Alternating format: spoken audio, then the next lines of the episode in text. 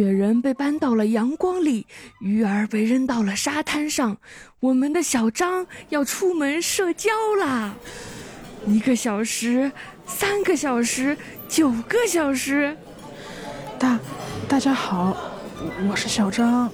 就算都是体面的好人，也完全没有吵架。爱人小张也快要在社交里融化。我想回家。不许回家！你已经三十周岁，必须学会在每个聚会笑容融洽，不要只会拿起手机掩饰尴尬。孤独的人会被所有人落下。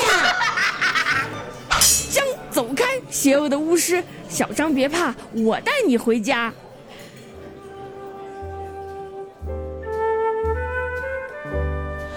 我已经回到温暖的家，可我的心惊魂未定。不知该怎么修复它。别怕，别怕，先睡一觉好不好？给你涂上雅诗兰黛第七代小棕瓶精华，让肌肤和心一起入睡。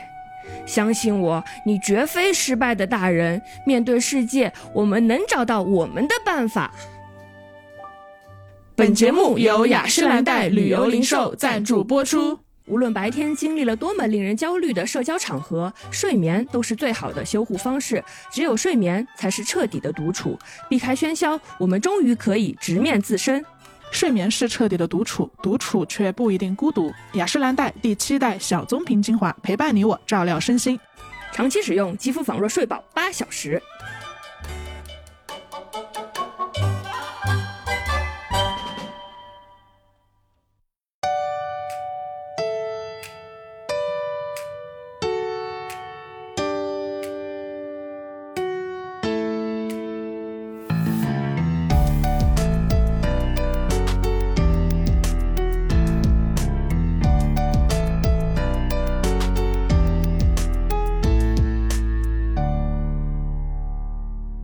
好呀，欢迎收听贤者时间，我是小张，我是智智。贤者时间是一档从普通人视角观察其他普通人的播客节目，由小张和智智两个普通人主持。没错，没错。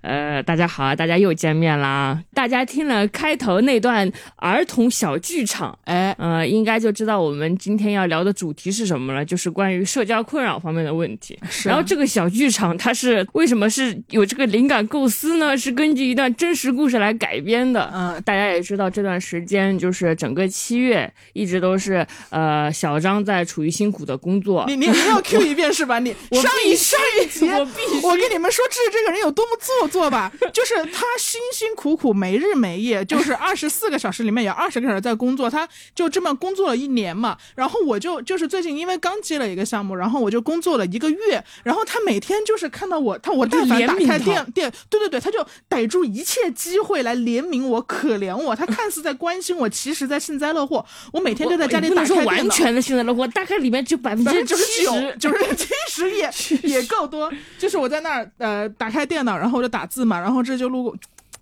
哎，宝，你辛苦坏了，宝，早去按个 摩吧，知道吗？但是但是之前我辛苦工作的时候，他打赛达的时候，可也没少慰问我，我只是以其人之道还治其人之身那你那你在生活中慰问我就算了，大家一定就是有有识之士还记得上一期我们聊芭比的时候，我就赶紧迫不及待向大家公布了这件地位翻转的消息。但是今天我要 Q 这个是真的，就是真的是正当理由，是吧？这是为什么？是我们开头这个小剧场整个灵感来源。哎，嗯，为什么呢？就在我在去西藏很爽的玩的时候，有一天深夜，我突然就收到了小张的长篇哭诉啊，对对，嗯，是这个哭诉就是说他他说这我真受不了了，我今天我早从早上就开始出门，我出了我就是出门见人，我见了九个小时的人，我社交了九个小时，我回家我就我就躺在床上给自己点奶茶，我想修复我自己，但是点奶茶也治愈不了我伤心，出门社交真是太让人难过了。然后你就说了一系列排比句，怎么你就觉得。自己像一条小鱼被抛到了沙滩上，感觉自己要干涸了，窒息了，感觉自己像雪人一样融化了。我当时就觉得奇怪的就是，我在没有人让我明确的不舒服，也没有吵架的情况下，我仍然累到委屈。我当天晚上回家我就点了奶茶，然后我点了炸的东西，但我仍然就是深更半夜，我垂死病中惊坐起，三点钟我就爬起来，我整个人就觉得我没有被。躺在床上这件事休息到，就是我社交所耗费的能量，它似乎是另一套系统，它并不是疲惫。单纯的疲惫，我可以睡觉，或者单纯的心情不好，被人欺负了，我跟人吵架了，我可以吃炸鸡。但是社交带给我带来的那种疲惫，就是我好想哭，但你知道我这个人又有坏毛病，就是我哭不出来。嗯，我想哭的时候我也哭不出来，所以我唯一的排解的方式就是给一个远在西藏，我都知道这个人已经睡了，但是我仍然我只能跟他说，我就跟他说，我就给他发了长篇大论。我不知道大家有有没有这样的感受啊？就是你你单纯的为。出门这件事儿感到累，你单纯的为暴露在有人多的空气里一整天这件事儿感到累、感到委屈，而你找不到别的理由。宝，你辛苦死了。但是我还是想问一下，因为之前你工作的时候，我也知道你有很累的工作，尤其是跟组出差。然后我觉得跟组应该也是一天的行程，那些时候你也都像现那样很累吗？跟组还好，因为跟组是一个明确的场景，它的界限是非常清晰的。就是，嗯，在拍摄的时候，你需要协协作到什么工作，就这是个明确的工作，就不会让你感到累。哦，我不累，我不累，我完全不累。甚至我我跟完组一天晚上回家，我还可以约一下当地的朋友。但是。像那一个社交，它之所以被称为社交，就是因为它不是出差。你要做什么，你的身份是什么，其实模糊的，模糊的，没有标准答案。这个时候，我就不得不自己去画出那张社交的地图，说我要说什么，我什么对方可能会有什么反应，然后我又再接什么。就出差是完全不累的。嗯，这个我们之前也讨论过。其实你应对确定的关系是很擅长的，无论是工作关系还是确定的朋友关系，你都很擅长，因为你知道工作要做什么，以及朋友要做什么。但是如果是那种好像半工作半社交，你要自己去勾。勒那个边界的时候，你就会很很累。对，因为你你在不清晰的关系里，你就需要重新调整认知。你你你不知道对方对你的认知是每一秒都是新的挑战，每一秒不知道向你砸来的球是哪里的哪个方向，像打排球一样，就是球从四面八方驶来，而你要用各种力度、各种角度把球抛回去。是的，是的，就是我每说一句话都是一个复杂决策，所以在不清晰的社交场合，肯定是对我来说是一个很辛苦的事情。总而言之，就是我们这期想聊的就是关于社交困扰以及自我修复的话题，因为我们经常收到类似的私信，就是听友。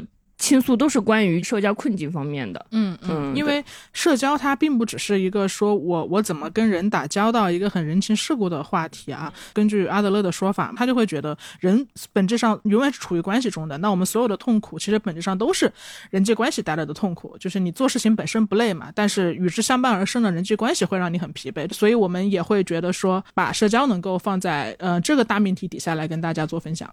是的，然后我们的回到我们发了一条私信之后，收到了将近四百条评论，我们也也认真的把每一条评论都看过去了，然后我们还细心把它分分类了，分成了八大类，嗯，这种分类，这种分类，因为我们说社交困扰和修复手段，我觉得修复手段除了那些事后修复，就是像你说的，经过七个小时的社交之后已经造成了伤害，然后我们怎么样才能治愈这颗破碎的心之外，还有一种更好的方法，就是防微杜渐的方法，就是预防式修复。如果我们能在这些社交困扰没发生之前，咱们就能想出一些办法调整心态，让这个困扰不再是困扰的话，就不用那么难过了。但是我其实不确定我们两个臭皮匠能不能碰出什么办法，但我觉得可以一试。我们来看一下大家的评论，好不好？这个还挺神奇的，因为我跟智智我们会互相就是各自划出来，我们在阅读大家的四百条评论中，我们自己觉得有共鸣的地方。但我们会发现，我们划的地方，我我比如说我是标绿嘛，他是标蓝，然后绿和蓝是分开的，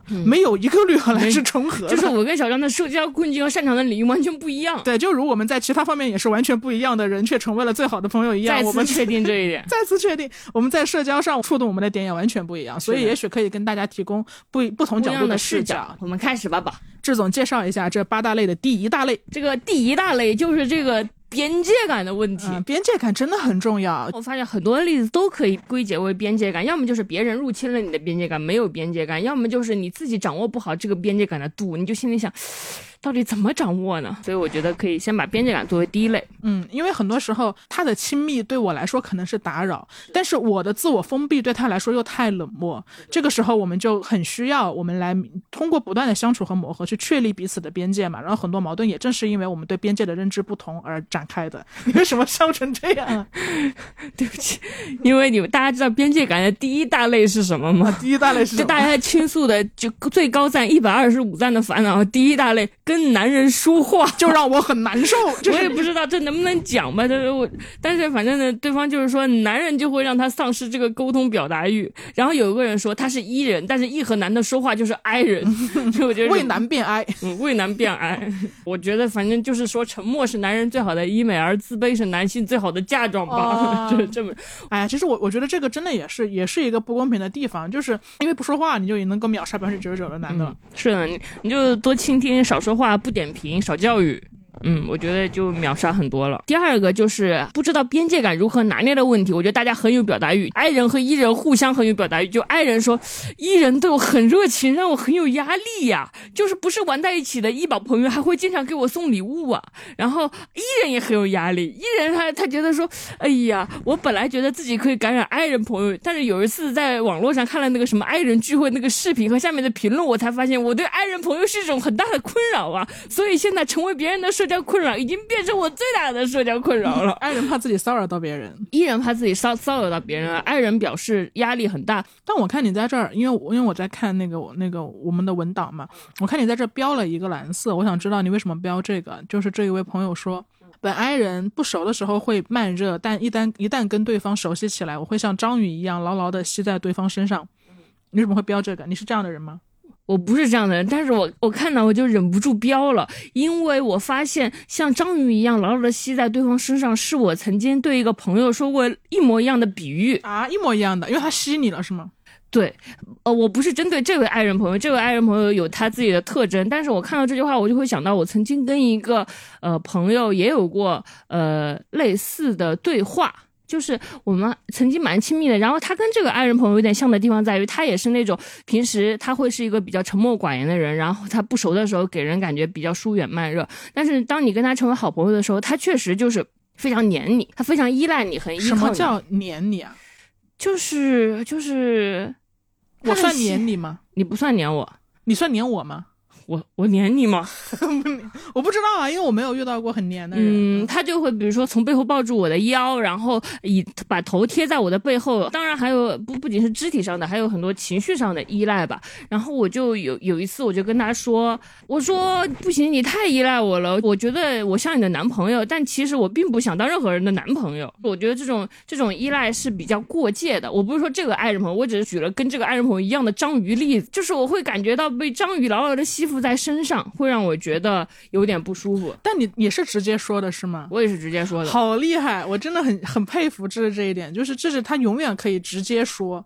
你你当面说的吗？你用嘴说的吗必？须到跟必须要到跟他谈谈的地步了。你用嘴说的这个话是？对啊，因为我们面对面嘛，那那那那不会很尴尬吗？他会他很伤心，但我我知我我也知道他很伤心，但是我觉得我们必须要谈一谈这件事情。对我我我是我觉得你这个是对的，就是就你不会内耗，然后也不会等拖到就是拖到一个你自己受不了的程度，然后直接崩掉，而是你选择了直接谈，而且你不是在微信上发小作文，你是当面谈。我觉得这个能力是我一直在不断学习的，可能也会有跟我一样的朋友，他想要学习这个能力，就是当你这样直接的表达自己的想法的时候，你会害怕吗？这这是一段采访啊，就是比如说你会害怕呃自己显得太严厉，然后你会害怕这个关系崩掉，或者你会害怕对方会有什么你预期之外的反应，比如说他会哭、会伤心、会就是打嗯难受。我我有预设，我有预设对方会伤心难过，因为任何人听到这样的想法，他都会感到很受伤，尤其他可能是一个比较慢热的人，那那么他交出自己的热情的时候，一定是对我赋予了极大的信任，然后我这样做肯定会伤他的心，但是我也是经历过比较漫长的时间，就是我发现这个问题，这个问题就是怎么说呢？如果我再不说，我们可能真的要破裂了，但如果这个时候我说，也许有百分之三四十他还能原谅我，然后我们还能继续，然后其实这件事当然结果就是，当时我我我这么说之后，他真的很伤心。然后他说他说你知道吗？有些话一旦说出口，我们就再也回不到从前了。他也会说他要经历了多少才能学会像章鱼一样。我也特别能理解这个，但是怎么说呢？当时就到一个不得不交心的地步，我们的关系也是经历了一段时间的冷淡，然后再慢慢的修复。然后现在我觉得回归到了更健康的关系。我还有一个补充的问题，智老师，因为我刚刚举的例子都是我会担心这个对方的反应，以及我会担心关系的走向，但还有一个会有一个担心是，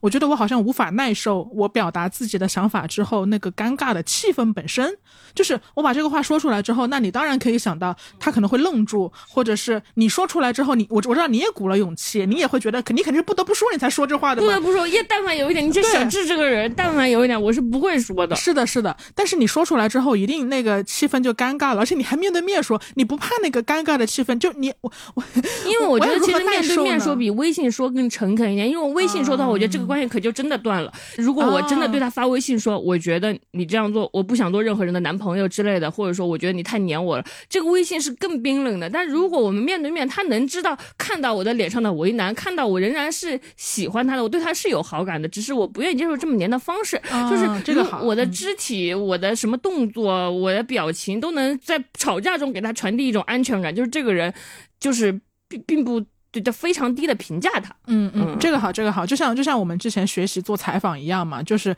你那个信息的传递速是递减的。采访并不是我来跟你，就是最次的就是发邮件，就是我我这样一一长段文字，你那一长段文字。第二好的就是电话，因为语气也会有信息嘛，就像大家听播客一样。那最好的永远是见面，就是呃，我们除了口头的交流、信息的交流，我们还有表情的交流，我们还有肢体动作的交流。然后你就会知道，虽然我在说一些残酷的话，但我也是被逼到了那一步啊，兄弟。嗯，是是，兄弟，我也希望我们能有更健康的关系，兄弟。我相信你的理解力，我相信你并不是那种就听到这句话你就心碎了，因为我相信咱们也做过这么多年的朋友了。我觉得你有这个理解和承受力，你知道我我原本的意思就是我我没有恶意，以及我想拥有什么样健康的关系。我觉得相信对方是个成年人，嗯，所以那个短暂的尴尬是大概持续了多久？就是他蒙住，然后直到他说出下一句话。挺久的呢，你们就面对面站着。呃，我就跟他说这件事了嘛，然后他就愣了一下嘛，然后，然后我，我也，我对就是这种难过的记忆也会，也不，也不是在记忆里会特别清楚，因为我可能会把它抹掉，但是我记得我们当时。长谈了一会儿，然后，然后经过了大概其实挺长时间，我觉得肯定是以月为单位，我们两个就是关系会拉开一点。然后又发生了一件什么事，他遇到了比较困难的事，需要我的支持，那我还是会过去的嘛。明白。对对对。然后可能因为这个契机，我们又重新开始走近，但是从那那个时候可能开始就会。有更健康的东西，因为我们大概都明白那个界限在哪里了。虽然你刚才夸奖了很我很多，比如说我会我很会直面尴尬，但是在这段关系里最厉害的那个人，我觉得不是我，而是我的这位朋友。是，嗯，有的时候我们会害怕指出对方的问题，就是因为我们很害怕对方觉得说啊。你说我有问题，你就是在否定我这个人，你不想要我们这段关系了，行吧，那就毁灭吧，咱们绝交吧。就很多人会有就是这种极端的想法，所以我们就因此就是不是特别敢在一段关系中指出对方的问题。但是我的这位朋友，他的情感能力真的非常厉害，他愿意相信我只是指出问题，而不是对他进行全盘否定。他选择了相信我们可以修复我们的关系，所以我觉得还是要谢谢这位朋友。而且你刚刚也说嘛，其实他。当下听到你那个话的第一反应还是有点难过的。他说有些话说出来，我们的关系就再也回不到从前了。嗯，但但我刚刚其实又在想一件事情，就是我觉得也许我们就是不用恢复到从前呢，就也许我们就是谁说就破镜了就得重圆呢？跟以前圆到一模一样，我觉得也许就不用呢。嗯，对，就是破镜确实无法重圆了，但是我们可以一起造一个新的镜子。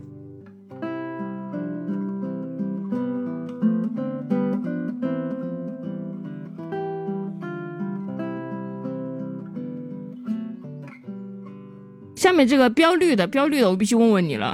有一个听众说，很简单的一句话：挨人，但感觉遇到超级外向的人会感觉有压力。嗯，我会。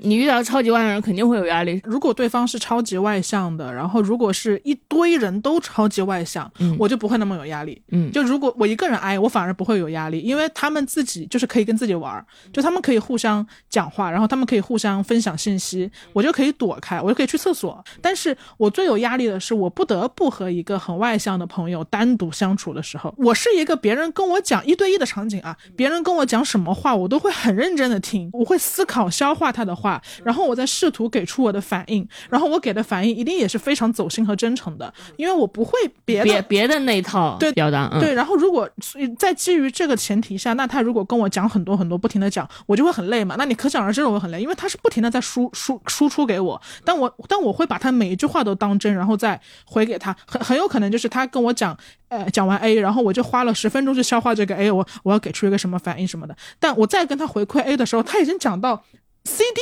F，就是已经讲到后面去了。嗯，那我又不停的需要去跟上他的节奏，但是。我后来也理解说，就是外向的人他并不需要你这样去消化他的信息，嗯，他们很多时候只是在说话，你然后就你就认真当一个倾听的工具，但是我就会把别人的话听到心里去，嗯所以所以我我我也没办法改变我这一点，我只能说我理解了他，嗯，不总他他只是想话痨而已，但是我想知道这个会分人吗？是遇到所有的密集的话痨，你都会压力，还是比如说他分为你喜欢的人或你不喜欢的人？呃，这个这个不是根根据喜欢和不喜欢划分的，这个是根据当下讨论的那一个话题是否能够形成有效沟通来来来形成的。就是你怎么判断这个话痨是有没有考虑你的情绪呢？就是你的话痨，你是善意的，你就是对这个话题有非常多想说的话，还是说你只是把对方当成一个倾诉工具，或者说他感受不到你的疲惫，他感受不到你的厌倦，感受不到你的不耐烦，而只是想把自己的话一股脑说完？就我觉得这是两种不一样的动机。沟沟通习惯，嗯嗯，呃，我我我不是想批评话痨的人，因为我觉得一个话痨跟一个话痨是可以相处好的。就像我之前举的第一个例子，大家在一块儿，就他们是可以相处好的。但你刚刚说的那个区别，我觉得是很简单，就是在于说他有没有好奇我的想法。他有没有在等待我的反馈？他是否希望这个沟通是双向的？但话痨就痨就痨在，他常常是单向的，就他不在意你的反馈，你嗯啊也可以，但是他就是想说，他就是想不停的说，想不停不停的说下去，所以我有什么反馈他也不在意，他也不想听。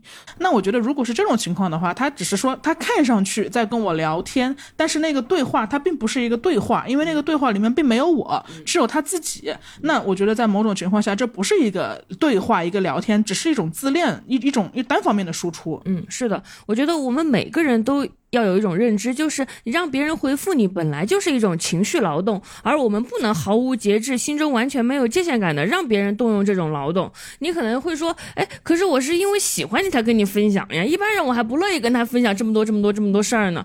但是不是说你喜欢我，然后我就可以呃为你付出情绪劳动了？没有这种事儿，那你怎么能说是喜欢我呢？你只是喜欢我做倾听你的容器。嗯嗯嗯，但我觉得聊到这儿，可能大家也会有一个另外的困惑，就是。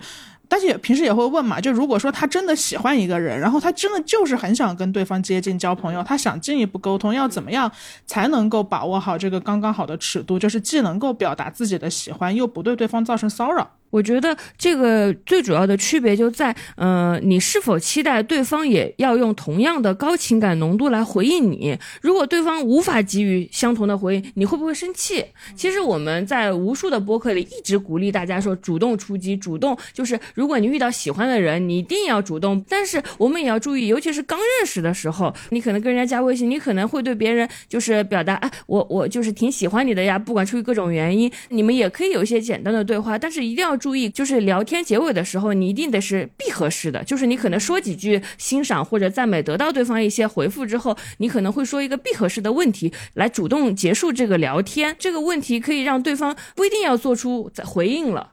就是就是可以聊天，可以卡在这儿，又可以礼貌的结束。然后我我们都是这样跟认识的有好感的朋友这么循序渐进的出击的。你要确认人家是不是也喜欢你呢？就是你表达喜欢的时候，然后你看人家的态度，人家其实也挺喜欢你，那你就挺高兴。你先结束这个对话，你下一次又可以给他分享一朵天上的云呐，什么什么的，慢慢来。你要关注别人的想法。是的，是的。所以我觉得就是嗯，回到你刚刚说的那个在微信聊天的那个场景嘛，像像我自己来说，我就会觉得，如果一个对话。当我就是觉得啊，这个够了，就是我我虽然喜欢你，但是我的社交浓度今天真的够了，然后我可以顺利的没有心理负担的用动画表情去结束。我觉得可以用动画表情顺利结束的对话，对我来说就是一个没有负担的好对话。嗯，是的，是的，就是长此以往，你想要那种分享欲的发生，就是建立在你们已经是多年好友，你分享给他，他可以两天才回复你，或者不回复你，你也感到足够有安全感。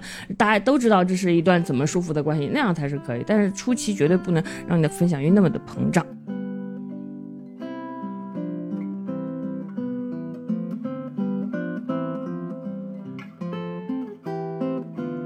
哦，下面这个是你的标绿的部分，就是大家比较呃常说的社交困扰，对方单方面疯狂大吐苦水，把我当成情绪垃圾桶。我觉得被当情绪垃圾桶和就是话痨还是不太一样的。就是超级外向的朋友，他只是自己想说嘛，他说的东西有正向的，也有负向的嘛。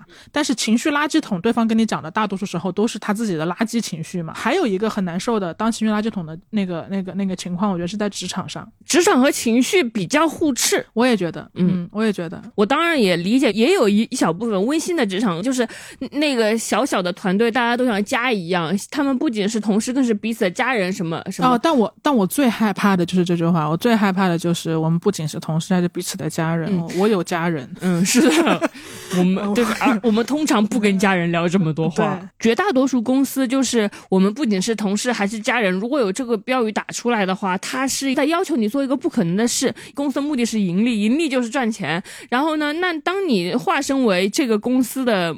一个员工的时候，所有人对你的期待可能就是一个趁手的工具。他会讲的是效率，讲的是专业。公司作为一个利益共同体，嗯，它内部就是涉及利益分配。嗯，当你在一个一定涉及利益分配和上下上下级权力结构的地方去聊感情，我觉得这件事情本身会有点虚伪。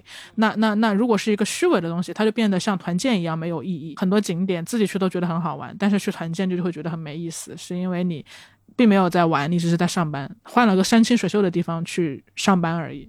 嗯，是的，我觉得跟一些就是交流工作的人交流感情，你很难，你很很模糊。就是就是就是被当情绪垃圾桶有几种情况吧，就是当你刚入职一家公司的时候，在你完全没有搞清楚状况的时候，有人不停的跟你说这个公司的不好，或者是这个岗位的不好。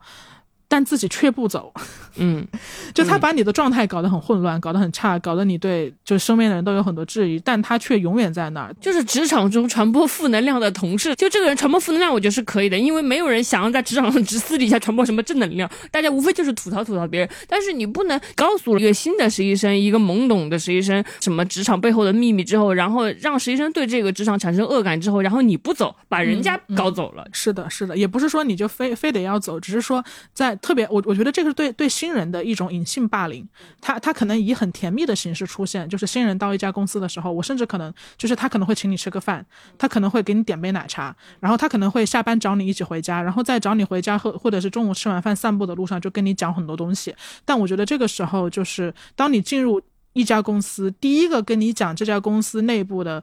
战队也好，或者是山头林立也好，或者是坏话的人，还是需要警惕一下的。我也觉得，因为至少我们进一家公司，比如说我们面对新来的实习生，绝对不会想告诉你这个公司它背后的人情世故、办公室政治是怎么样的。我们大概只会告诉你，哦，你要做什么工作，以及你要面临什么困难，或者我该从哪几个方面来告诉你、帮助你。就是我们互相之间有工作的交流，就是关于那个之后背后的那个东西，是很久以后我们可能很熟了，我们可能说一下，并且是一种平等讨论的形式。因为那个时候，在很久之后，你已经建立了你对这个职场的判断。你你的判断是你的第一手经验而建立的，并不是因为我说了什么有先入为主的成见。嗯，所以我觉得可能就是我们聊到这儿嘛，也可以给就是嗯，如果你是快要第一份工作的同学，或者你是实习生的同学，还是需要警惕一下，在刚进入职场的时候，第一个跟你说呃公司坏话的人，他可能是恰好就是。他也许只是一个嘴碎的人，但也许你他是在战队中输掉的人。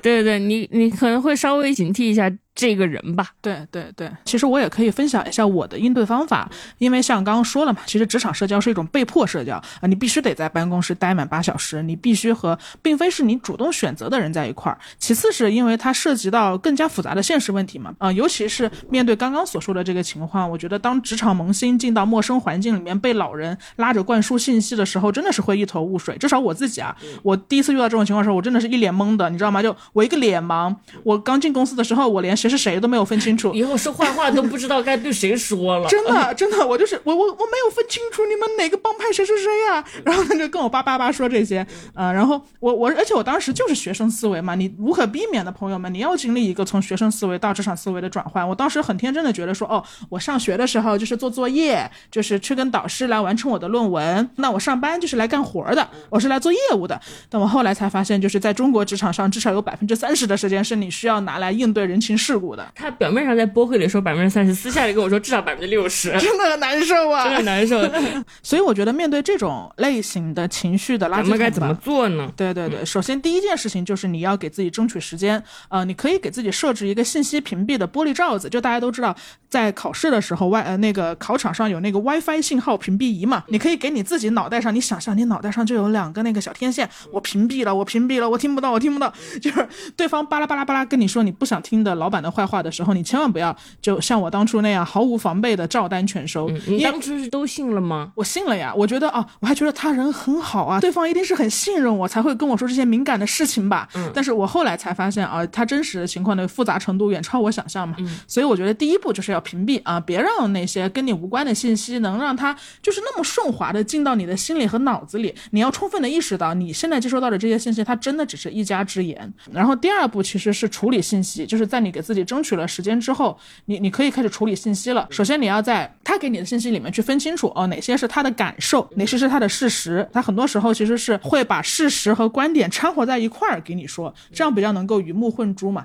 所以你有时候还要试着分辨一下哪些是半真半假的，被对方按照对自己有利的方向夸大了的事实。这个好难啊！你这说的现在，我就本来刚开始听的时候，我还是能听懂什么屏蔽，第二步处理信息就第二步处理信息就开始难到我你只学会了屏蔽是吧？哎呀，哎，真的很难，真的很难。所以我觉得就是就是我我只是给给跟大家说这个这个事情的难度吧，没有做到也没有关系，反正我现在也是就是这不是做不到，所以自由职业了嘛。而且职场的问题就是大家最最大的一个共鸣就是到底怎么跟领导或者说高位者说话。我想先读一个听友朋友给我们发的关于跟领导的接触，他是这么说的：他说，职场上在电梯里遇到任何人，领导、邻居、同事，熟的不熟的，电梯里的时间都会变得特别慢。有一次在电梯里遇到领导，实在想不出说什么，又半天没到楼层，我硬生生的憋出了一句。领导，您头发好像白了许多。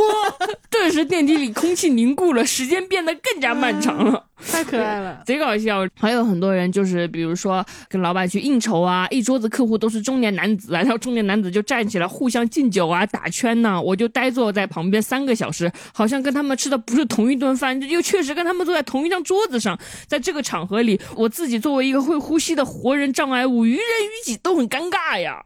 还有一个人，他说跟工作中的大领导讲话真的压力很大。他说有一次陪领导吃饭，本辈分最小的打工人被使眼色给领导盛饭，然后在心中默念一万遍不能说要饭，不能说要饭，不能说要饭，不能说要饭。之后他就认真脸看着领导发问说：“领导，您要饭吗？” 就他一直在心里默念，结果最后讲出来还是要饭，然后就就很很搞笑。这个那我您领导不会觉得他很可爱吗？领导觉得你可不可爱，要取决于领导跟你的领导的关系。嗯，有道理，是吧？是的，小张这个职场小张职场经验颇为丰富。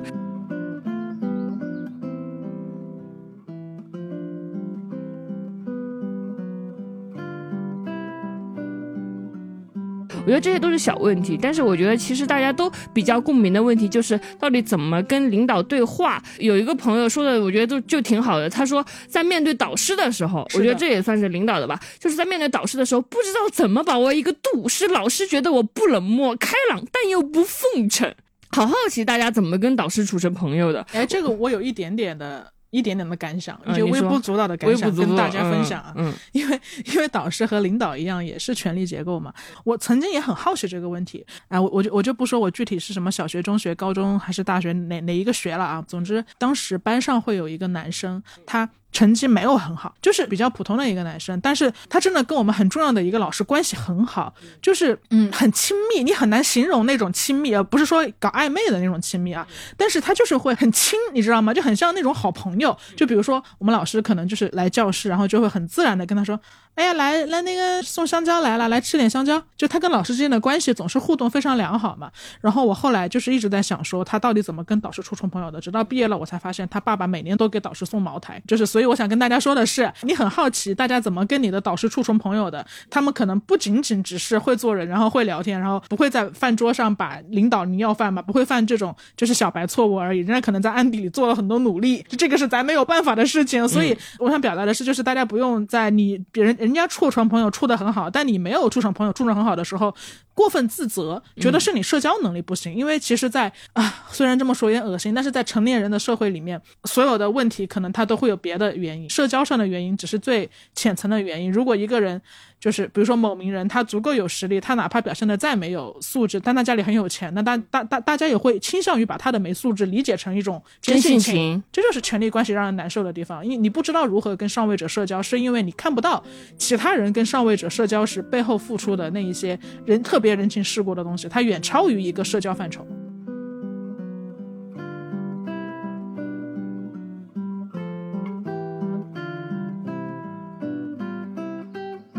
我会看到有一个朋友说，他说这位听友说，当我不能自由的表达自己的意见的时候，出于对方是权威或者不能得罪的人，然后这个时候可能本来很有性格的他，不得不变成一个讨好者，他就会觉得非常别扭。所以我也想问一下智智，就是当你面对我，我们上上期有聊过位高权重的人嘛，当他们用权力结构来压制你的时候，你不能自由表达自己的意见，你会难受，你会你会去迎合吗？还是你会怎么样巧妙的？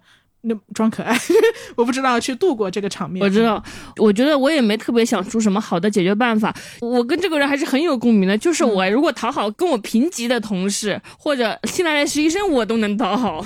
但是你讨好实习生也不是讨好实习生，就是比如说实习生有什么意见，我跟他不一样，但我会尊重实习生的意见，或者说我更容易改变自己，或者我更容易跟跟那些平级的人，比如说道歉呐，就是比如说我说错什么话冲了不好意思。但是就领导不知道为什么就显现出了更加刚烈的这种。品性就是对方越对方越威权，对方越厉害，你也越厉害，更难低头。就是我可以讨好任何人，但是绝对不能讨好领导这种别扭的心情。是的，是的，我我也是。有的时候甚至因为有些领导他其实也不算坏，就有的时候他也会面临一些尴尬的场景，比如说开会的时候没人应和他呀，或者说他跌了一跤，你就想搀他，但你觉得我搀他是不是讨好他？我也会这样。就是就 是他，我你明明作为一个人和对一个人来说，你觉得他跌倒了是不是得搀他？但你就不敢上前搀他，就我是不是在讨好他？我觉得会有这种很别。扭的心态，就是我对任何人都可以讨好，对领导绝对不行，要刚到底。我也是，我也是。所以，我我先插一句，就是大家，你看你身边虽然有那么多会社交的人，但也有就是乔乔张和芝芝这种跟你反着来的人。你你你只需要正常表现，就可以比我们这种人在领导面前显得好一点。我想到一个什么例子，就是我对实习生和小朋友很好嘛，然后我就会老想请他们喝咖啡，但是我从来没有买过跟我的老板过，就是比我领导还领导还领导的老板，我也是。我从来没有买过。我有一次就是因为他真的是买一送一，我没办法。然后那天其他的人都出组了，只剩下我跟我的大老板，他在他他在经理室嘛，然后我在普通的工位上。我买了两杯，我喝不下。然后我本来想送给旁边的那个就是修电脑的小哥哥，然后那天修电脑的小哥哥也不在，我这个人又不想浪费，你知道吗？我就只只能给老板。然后我就等了很久，等老板就是不忙的时候，我敲门就给他送了一杯咖啡。然后你知道我跟老板说什么吗？我说，呃，老板。呃，买一送一哈，我真的跟他说，我就当 面要强调一下，我真不是想给你买，对对对对对，买一送一哈，就很奇怪。然后然后我无法控制，我当时我就说买一送一，所以才给你买的，就就是就是我也没有就是说别的，然后我就走了。我不知道领导会不会觉得我这个女孩挺特别的，但是 但是你你你代入一下一个大老板，他可能正在忙忙忙很重要的事吧，anyway 我不知道，但是突然有一个小朋友进来给他拎一杯咖啡，然后还说买一送一才给你的。哈，就莫名其妙小张就突然高傲了起来，所以我就我我想表达的是，我也非常拧巴。对我也有类似，比如说十个人在开会，我买九杯咖啡，没有给李老板，我不知道怎么回事。我然后我分到老板说，我说老板，我我以为你会给自己买的哈，但是其实我觉得这个也是不是特别健康的东西，不健康，不健康，不健康，很奇怪，就是怎么说呢？我觉得自尊心太强。其实我也很羡慕那种，就是比如说他会自然。而然的给老板带杯咖啡，我也不会觉得他是媚上怎么怎么着的，我就觉得人家才是真正的不卑不亢，但是我心里就不知道怎么回事就别扭。对对对，这这这我们不是说在自夸，我们只是觉得自己这样也挺搞笑的，但他也不是我们心中最自然的，因为自然是最宝贵的。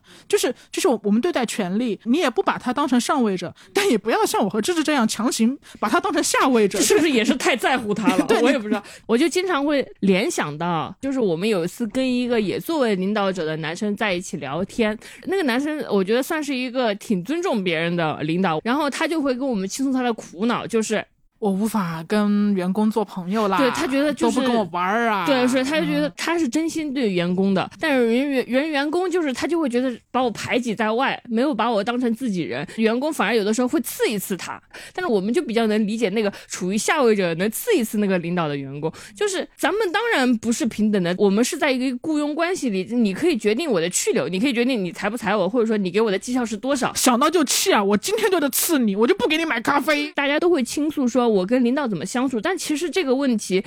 根本原因，我觉得就是这个领导，他得想明白自己怎么跟员工相处。比如说，一个最大的需要破除的幻觉就是跟你的员工当朋友。我看过一个网文叫《贵妃起居注》，我以前小张睡不着觉的时候给他讲过两章，他也是讲的是一个啊，我知道。小，就是我跟你说过的嘛，一个民间的女生莫名其妙就被选进宫，然后就是跟皇帝相处嘛。然后这个皇帝总是想问他这个一个问题，就是你为什么不爱朕？这个皇帝就觉得你没有真心爱朕。但你知道吗？明朝有殉葬制度，如果皇帝死了，他的妃子会跟着他一起统一自缢，然后陪陪他殉葬。然后这个秀女就知道有这个殉葬制度之后，她就无法再爱这个皇帝，因为这个皇帝决定。他的生杀决定他，比如说家人的命运。这个皇帝死了，他也死了，就是他跟这个皇帝完全不平等。结果这个皇帝却总是来问他：“你为什么不爱朕？”废话，我当然不会爱你，因为如果当爱你成为唯一的选择，不爱你我就会被冷落，我就活不下去的时候，我还哪有什么尊严去爱你呢？皇帝就是非常可笑的一件事，就是摇着贵妃问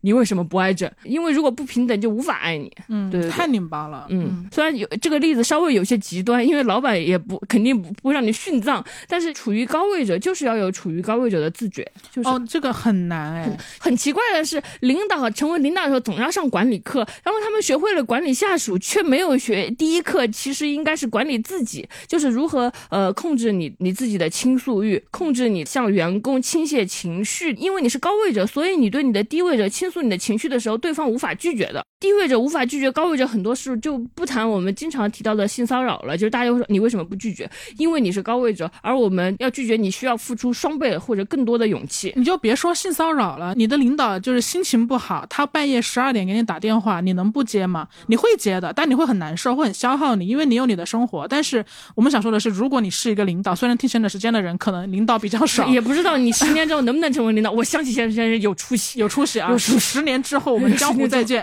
对，就是千万不要半夜十零点给员工打电话，因为你给一个不能拒绝你电话的人打这个电话，你就是霸凌，是的，权力霸凌。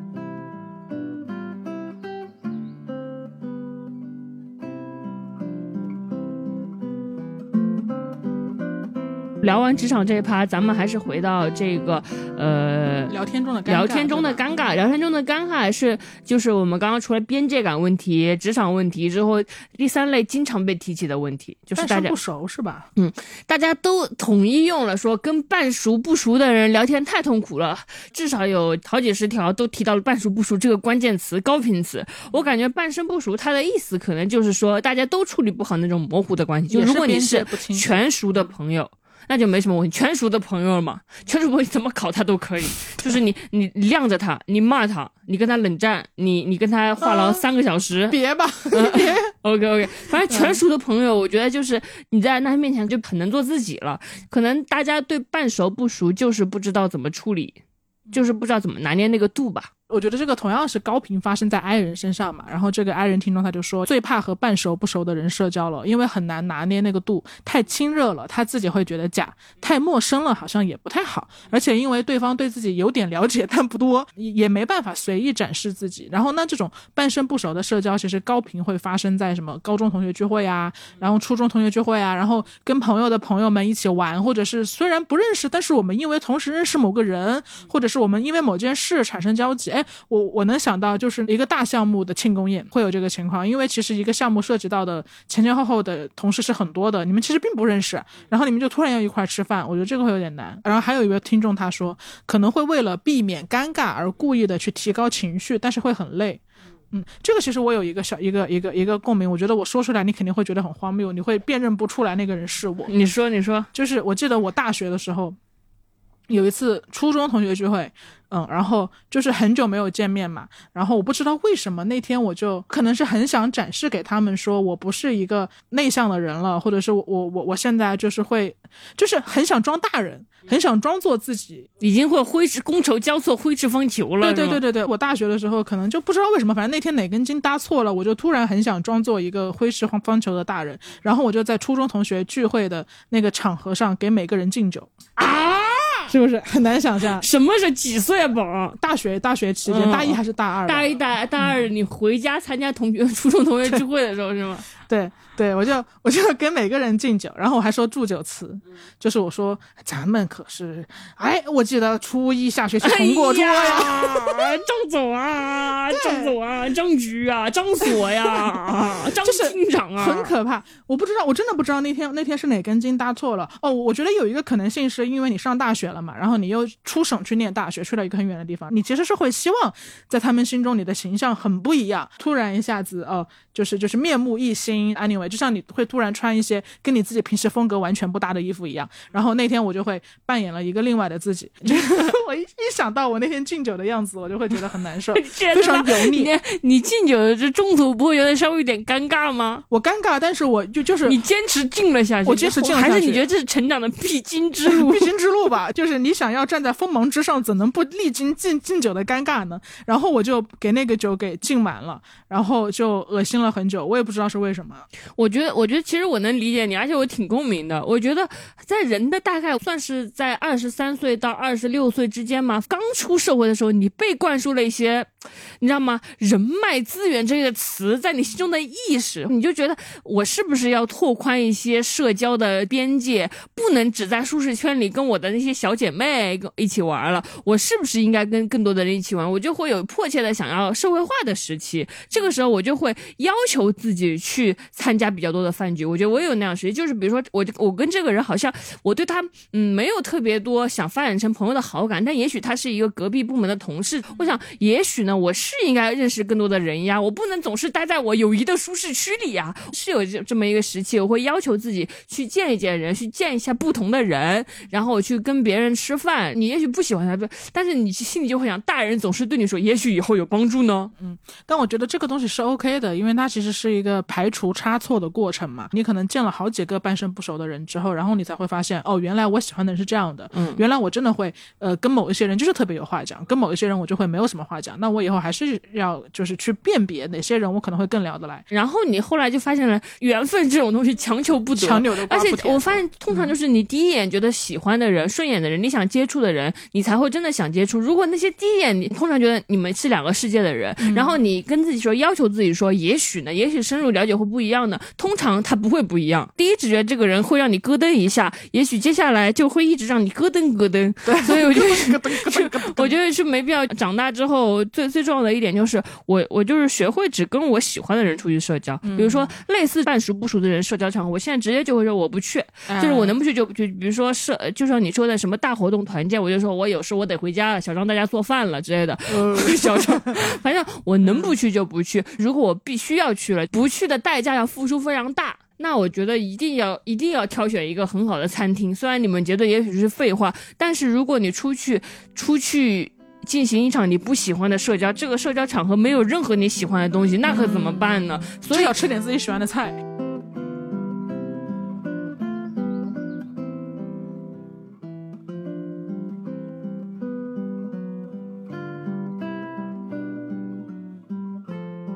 太耐受尴尬了。其实我刚一开始我就在问你说，当你直接跟你的朋友说，就是我今天可能不想跟你一起玩的时候，你会不会害怕尴尬？我后来发现，就是在所有的场合都可以耐受尴尬。我觉得这也是我跟你的一个差异吧。就是我看上去这么的冷血，但是其实我不回微信我是会很难受的。而且不管怎么样的关系的人的亲疏，就是哪怕这个人跟我非常不熟，没有说过话，但我不回他的微信，我也会很难受。我一定会好好的回复。但是智智真的可以不回人微信，就是我跟智智。也也有也有也有很多共同的群嘛，我们有无数个共同的群，然后你就会发现，就是就芝芝不太想回的一个人，嗯，然后他就会真的不回，哪怕这个人艾特了芝芝，芝芝也不回，芝芝就让那个聊天就。断在那儿，他连动画表情都不回。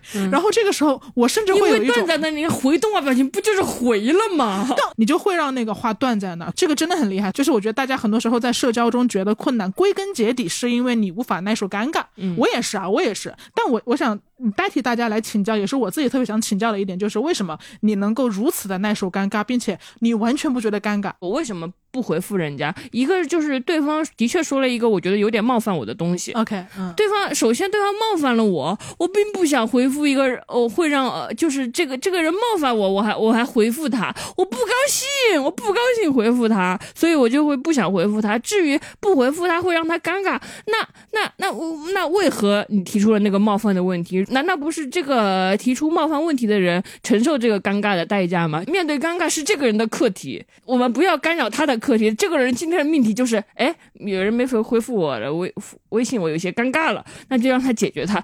对他有有帮助，冒犯本身就是对我的一种侵犯，是一种先让我尴尬的行为。但你不会担心说他冒犯了你，但很多人会觉得他本意不是这样，他可能还是一个很好的人，只是因为我们没有足够彼此了解，我们大家边界感不一样，所以他才冒犯了我。他也不是个坏人，我那我是不是要回他？我相信，我相信，我相信他，我相信我充分证明他不是恶意，他只是不小心说了冒犯的话嘛，或者说他无意识这句话可能对我造成冒犯嘛？对对，但那那你不会？他可以想象我也是无意识不回的嘛？就是 他。哦，就是 还是那个尴尬是他的课题，我也不是恶意要让给他做这个课题，只是他今天就是正好他巧了嘛，他不是在学嘛，这不是。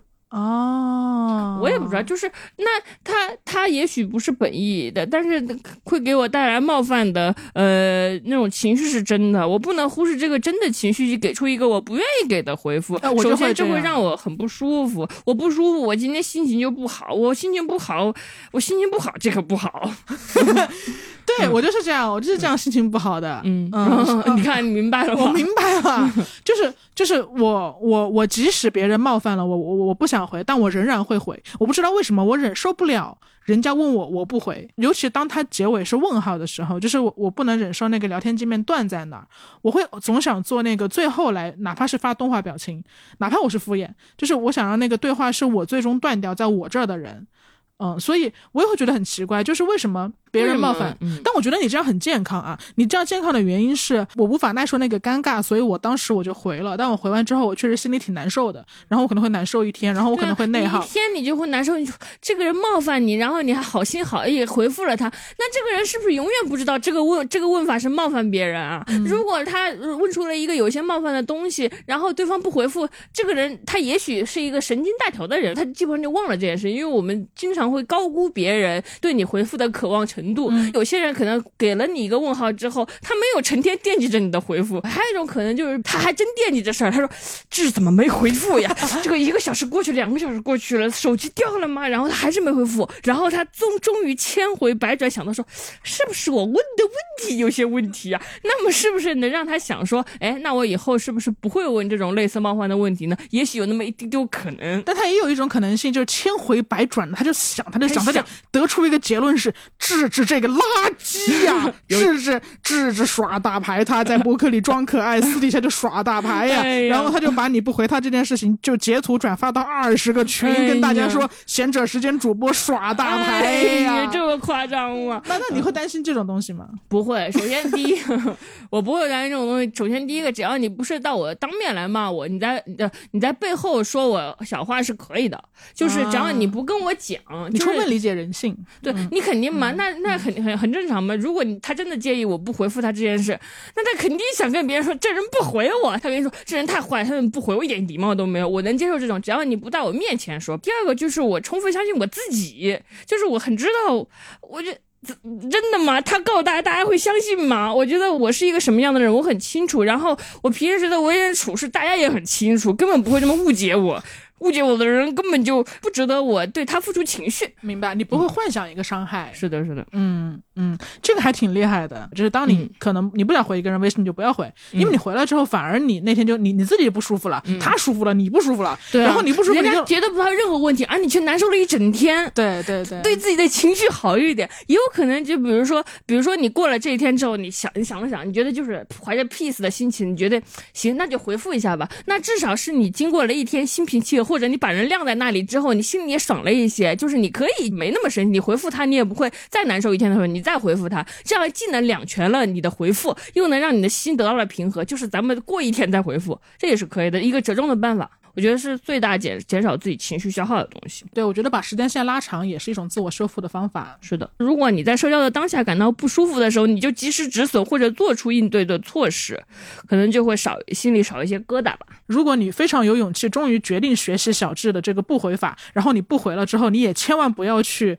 担心。就是你要么你就回，然后你也别因为就是我我强行我要学习制止我这个不回，然后我不回了之后，我就又又又又更更难受，他是不是在背后说我呀？他是不是在骂我？然后你又更难受，就是做到你力所能及的那个不回。我我我可以介绍一个我唯一一次不回的，也是跟社交有关的，就是就是就是就是那一次不回是因为。我跟你讲过这件事情嘛？一个不熟的人，然后他约我出去，然后我真的不想去，是因为是因为他有一点点太爱社交了。我知道他跟很多人就是都会约着出去，然后我就不不想成为他要插的那一面旗子，所以我就不去。但我当时不去呢，哎，我问你啊，如果一个人一一个这样的人，他约你出去，你不想去，你会怎么拒绝？还是说你会去？你会抱着对人类就是观察的那个心情去？我就说我没空去啊，工作忙没空啊。那他隔一周之后又来问你，这是这周有空了吗？我一直很忙啊。那这是下周有空了吗？下周再说吧。他如果连续问你两个月呢？连续问两个月我就不回啊，就不回。嗯，这个人怎么一点眼力见都没有？不过这也是成长后的我才学会，我也不是一开始就这样的。我大学的时候还是一个忍着不舒服也要回复的，只是随着成长的过程，我可能越来越重视我自己的情绪了。我觉得这点就是很好，就是因为你你你从头至尾你的情绪是通畅的，你没有做不自己不想做的事情，然后让情绪阻塞在阻塞在哪里。就比如说我当时就会我会我会回他嘛，但我又想拒绝他，但我又不想让他觉得就是就是就是就是我是我在高傲，或者是是他有什么。问题，然后我就把理由归到我自己身上，因为当你把理由归到自己身上的时候，对方是无法反驳你的。然后我就说不好意思，我社恐，所以所以我不能跟你见面。然后这就是我们一直想说的，就是社恐这个词的问题，是吧？对，因为那一次我就印象很深刻，就是我说我社恐，其实我只是。觉得他有点太 social，我不想跟他就是见面去聊，然后我就试图把问题归在我自己身上。我以为这样子的话可以让他舒服一点，也可以让这个画面不尴尬。你看，我又是想让画面不尴尬，然后结果结果结果我就说社恐，结果他过了几天之后，他给我发了一个什么社恐是一种病吗？该如何治疗？心理学教你什么十大方法来治疗社恐，就很难。想给他圆个场子，然后说是我社恐，不想参加他那个，然后对方还真把他当成你的病了。我只是不想跟你出去，但是所以。我后来也在反省我自己吧，就是也许我就是应该直白的跟他说我不想，或者是我很忙，或者是怎么样，就这样就不会就不会给他误解，就他不他他就不会觉得哦原来是小张有病，所以我要吃小张的病，嗯，就是是我自己给了他这个机会，也许下一次我就我就不应该打圆场，我觉得可能不打圆场是一个更。更好的社交方式，我不知道啊。可以的，我觉得，我觉得反正就是我最大的诀窍就是让你尴尬的人，你也让他尴尬，就是这么简单。你总不能对冒犯你的人打圆场吧？那那那你那你晚上得辗转反侧多久啊？你肯定晚上睡不好觉，得吃好多睡眠糖。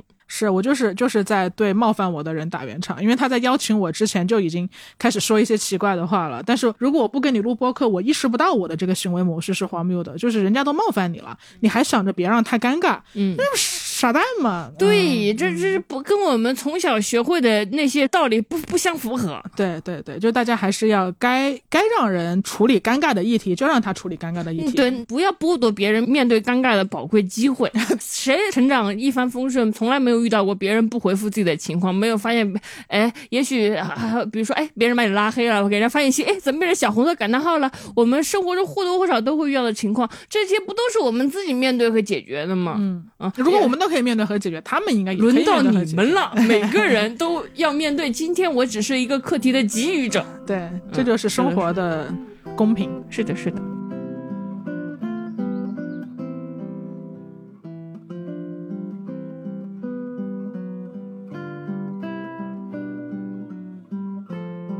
我觉得通过你刚刚讲的话，我觉得可能大家都会把呃，比如说不被别人微信回复，或者被人微信回复的很慢这件事想得很严重，呃，然后把自己陷入一个很尴尬或者很不爽的境地。但是我好像一般都还好，可能我不知道我自己总结了一下，可能是因为我想象力比较好，我所以我也可以跟大家简单介绍一下，我面对别人对我不回复或者比较冷淡回复的时候是怎么想的，也就是我的压箱底秘籍——想象疗法。嗯，终于要跟大家说这个了，非常期待，这是这个这。可以说精妙绝伦的一个也也不是精妙绝伦，就是一个正常的想象。别紧张，别紧张，你分享。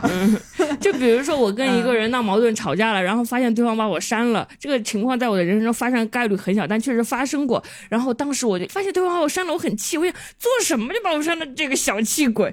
但是我就在心里想象他这个把我删了的前后的整个情态，他又是怎么在晚上辗转反侧的？他是怎么躺在床上弹起来，想给自己倒杯酒，又气得喝不下，然后他就。开始打开我的社交平台，各种看我的状态，然后又打开我们曾经的聊天记录，反复的咂摸，反复的观看，想我们到底谁做错错的更多，谁百分之三十，谁百谁百分之五十，然后他越看越气，最后觉得还是我错的更多，或者怎么着，他就气得把我删掉了。就是想象他整个人的焦躁和愤怒，我心中就油然而生一种对他的同情，觉得，唉。他删吧，删吧，删我是对的，放过他自己。你为什么会油然而生一种同情呢？是你觉得就是他因为讨厌你，然后把你删除这件事情耗费了很多，极大的情极极大的情绪，我就觉得是啊，是我我也删呀。就这个人让你耗费这么多情绪，你就放过自己，删了眼不见为净呢。啊，所以这个时候他在你这其实并不是一个讨厌的人，他只是一个可怜人。对，想象疗法。嗯，还有比如说一个人语气冷淡的回复我微信的话，就是比如说嗯。啊，就是好，或者隔很晚才回复。我觉得首先首先就要考虑到微信，它本来就是文字，它不是面对面的东西，它本来就看起来有语言习惯的问题。有些人的语言就比较显得很冷淡。但是然后我也会是想象，我想象这个人他可能他正在开会呢，就是这这么多人大会议室，他可能在做着会议记录，同时老板正在点名骂他，而他的电脑窗口弹出十二封没有处理的工作邮件，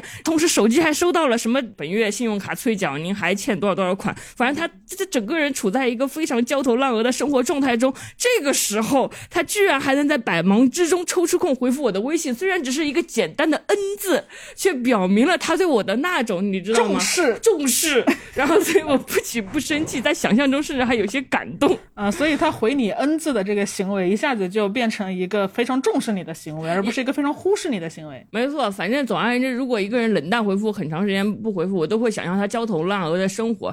这个也算是。合理想象，因为我经常晚回复别人，也是因为我工作很忙很忙，焦头烂额，所以所以积压起来，最后晚回复。还是我觉得我的想象力还是建立在合理的现实基础之上了。反正我觉得大家也可以用想象想象疗法来解除一些这种，比如说微信方面的焦虑，因为我手机发被发明出来本来就非常不合理，我就越想越不合理这事儿。就古代人书信那可都是至少是大半年一封，家书抵万金这种东西。从前车马都爱都慢，一生只告爱一个人。对啊，而且古代人比如说把电报发出来的时候，或者把信寄出去的时候，他心里都做好了百分之五十这个没有回音的准备，本来就非常非常慢的事。只是现在我们突然有了手机，然后。手机居然有有些爱爸居然还有已读的功能，我们人性来说就很难，就是说，呃，当你接收到每条信息，你都会及时回复的，所以我觉得一切都是手机的问题。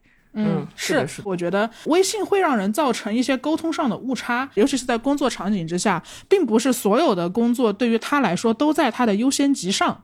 嗯，这个并不是因为他不重视你，是因为确实一天可能有很多工作，但他有他的优先级要处理，也许有比你更难缠的客户要处理，还有一个就是表达上的问题，我们在。微信聊天的时候，基于大家的呃生活背景和各种背景环境背景都不一样，所以我们的微信表达的习惯未必都是一样的。比如说，对于爱发波浪号的人来说，那这个人没有发波浪号，可能就对他来说会觉得啊，这个人好不温柔哦，为什么就是这么冷冰冰的跟我说话？但是对于智智来说，智智哪天要是跟我说话不发感叹号，我就觉得智智一定是生气了，生气，因为这是严重。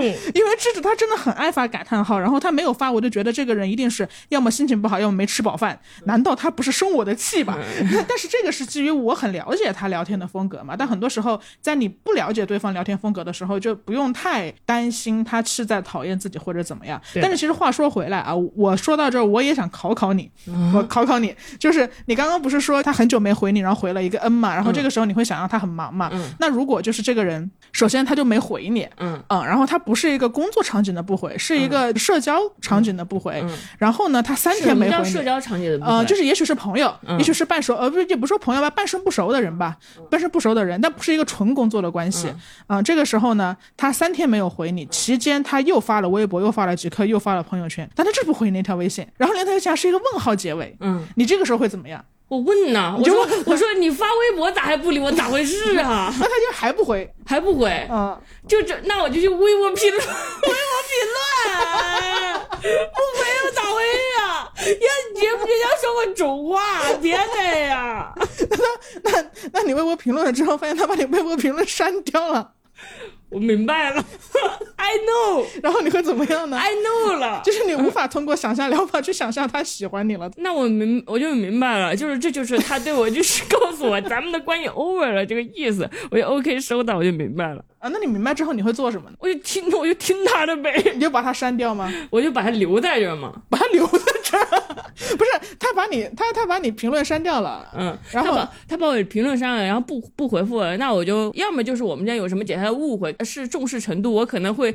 但但你说我怎么说他都不理我 不理我，那我可能只能就顺着他的意，就这段关系在我心中就已经告一段落了，嗯，就是基本上就是就是 over 的状态。但你也不会删掉他微信，我也不会删掉他，因为谁知道人生会发生什么事儿，说不定两年之后他又回来找我呢。OK，那现在未必两年之后未必，我当然也也可能是个高傲的姿态，先结婚一下，这这两年你去哪儿了？但是我觉得先留着，没必要一下子就删了，这可能性全断了啊。那那你就留着他。那我们现在就是再假设你你你留着他，然后有就他。他可以看到你朋友圈的嘛？然后你有一天发朋友圈，说自己今天过得好惨呀！今天在大理骑车的骑电动车的时候，把膝盖撞出血了。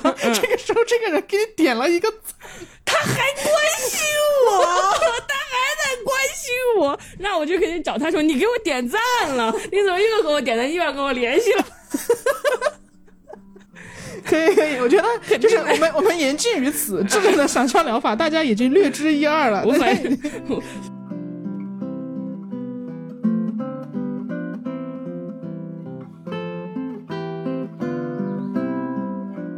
那我们的听众来信环节其实就到这儿了。在这些典型的问题之外，还有很多细碎的小问题，我们很难提前预料到所有的问题，所以我们似乎还需要一些更加通用的，呃，更加简单的，大家最好是可以立即上手的自我修复方法。所以我觉得总的来说，我们面对社交的困境的办法，无非就是两种吧。嗯，第一种其实是迅速的直面，嗯，就是你要赶紧。直面它，因为我我我会发现，很多时候，不管是在社交中受了气，还是你面对模棱两可的社交的选择，你难以决策。其实最难的都不是那个需要回应的部分，而是最让人煎熬的是内耗。就比如说你聊天的时候说错了话，但你害怕对被对方记仇，或者是你当众出了丑，你觉得很丢面子、尴尬不堪。其实可能就是就是很经典的，大家都忘记你出丑了，没有人在意你，但你自己就觉得很尴尬，你自己就被尬了一个月，尬了一辈子。我在这里必须要分享我这我那个年。近九十，并且大字不识的大姑说的话，大姑 大大姑在我就是高考成绩出来之后对我说了启发我一生的观点，就是我高考成绩想象疗法是大姑说的，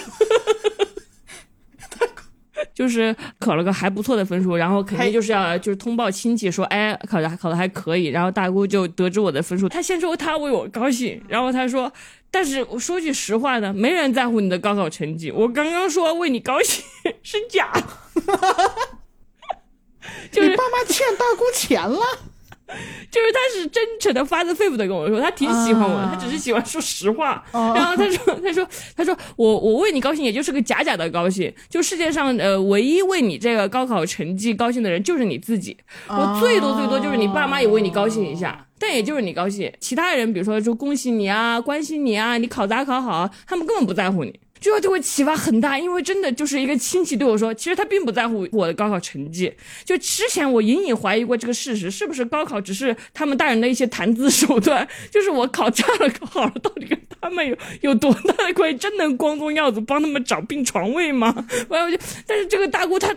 着实了这一点。哎，等一下，我想问一个问题，大姑是爸爸那边的亲戚对吧？爸呃，大姑是爸爸的姐姐，我奶奶不是养了十个小孩吗？大姑是奶奶养的第一个小孩，就所以是所以你最大的。你爸他们家全家都是这样的说话风格。你小时候，你爸不是就告诉你，把你带到酒局上，让你跟大大家喝酒，然后也是啊 让你真认识到社会的险恶和人情世故，告诉你说，你以为那些叔叔是真的在意你吗？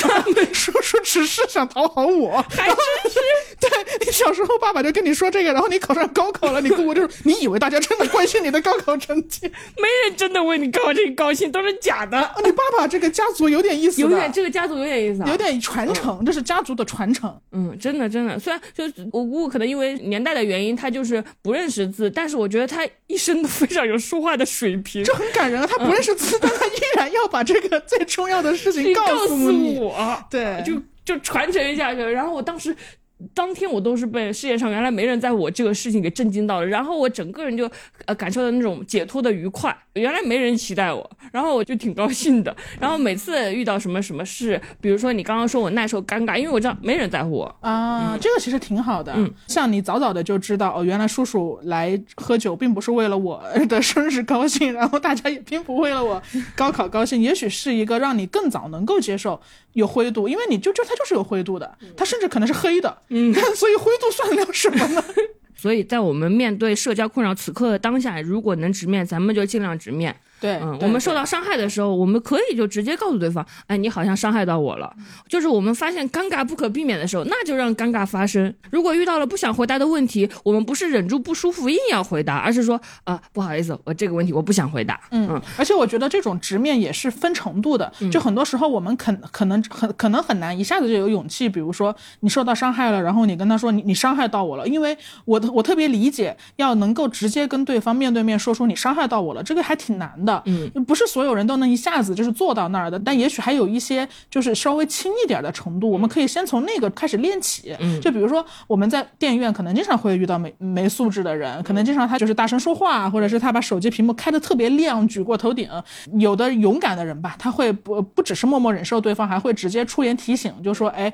那个哥们儿，你把那调小一点，或者你怎么样？但是我们知道，你不知道对方是什么样的人，也许你会挨打，也许 也许他会把场面搞得很难看。当你无法耐受那种程度的直面的时候，我觉得其实你迅速的走出电影院也是一种直面。嗯，就大家不要觉得我这在这就是唯心主义自己自洽啊，你自己逃避了这个事儿也是直面。我我是觉得说，你至少你走出电影院的这个行动是你在当下所做的行行为，嗯，就是这也是一种应对方式，这也是一种应对方式，而且它不是就最糟糕的方式是啥吧？我就说，就最糟糕。的方式就是你很难受，你不敢提醒，然后你又舍不得票钱，或者是你又觉得呃走出去你会你会你会就输了，对，你就输了，你开始斗气，然后你就坐在那儿默默的内耗，你没有做出任何的行动，你就在那儿看着看着看着电电影屏幕，但右下角总是有一个手机的光，对，然后你就被困扰了两个小时，晚上回家喝点了两杯奶茶，喝完之后还在床上辗转反侧，想到那个屏幕，想到自己当时没有更勇敢一点。是的，是的，就就那那你那个内耗就是当我知道我知道忍受这种难受，然后看两个小时电影是是非常恶心的事情，因为你回家还会再想这件事情，所以我觉得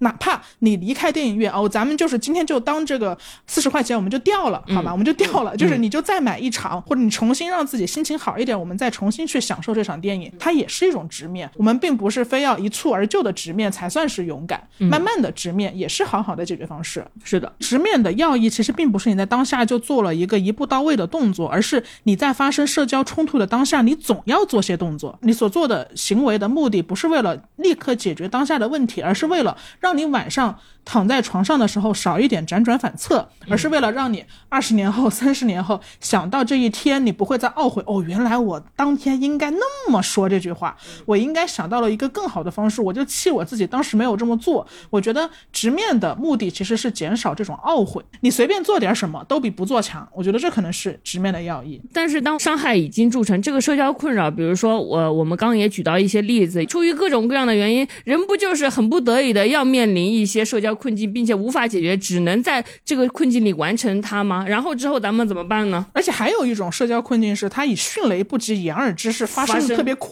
嗯，它发生过台风过境，对，你在路上遇到一个坏东西，他就突然骂了你一句，然后就骑着摩托车开走了。你这时候咋办？你没法去找到车牌号了。是的，啊，那我们那我们也有应对这样的困扰的解决方式。这就不得不说。说到呃我跟小张这两年越来越常发生的对话了。这种对话经常发生在深更半夜、凌晨大概十二点半的时候，然后我们俩的其中一个会对另一个说：“按个摩吧。”就就这这个按个摩的潜台词就是不行了，咱必须得自救了，必须得找个地方啊治愈自己了。